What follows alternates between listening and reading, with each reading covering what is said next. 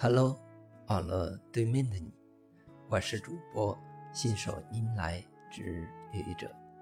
今天是星期六，欢迎收听愚者扯闲篇。微信作为一款社交工具软件，正在逐渐替代短信和电话，也因此认识一位新朋友。或者新的业务伙伴，我们往往要做的第一件事，就是互加微信好友。很多时候，对方会很痛快的同意你的申请；也有些时候，对方虽然并不乐意，但也会无可奈何的接受。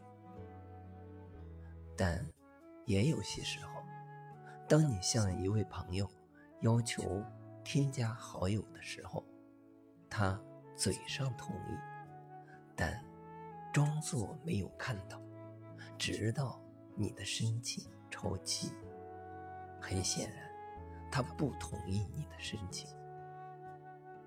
那么，为什么对方会不同意你的好友申请呢？我想，主要有。以下几种情况：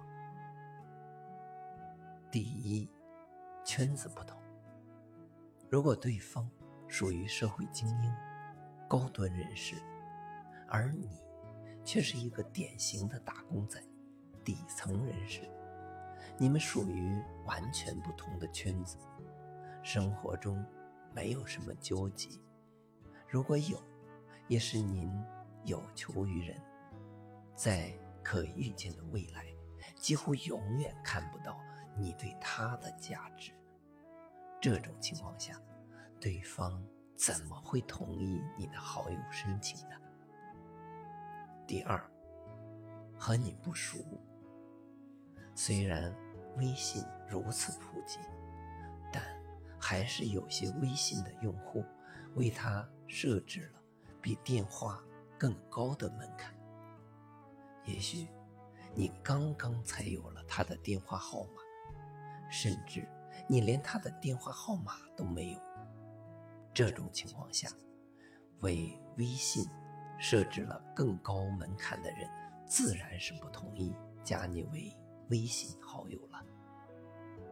第三，不想让你看到他的朋友圈。微信大火的重要原因之一。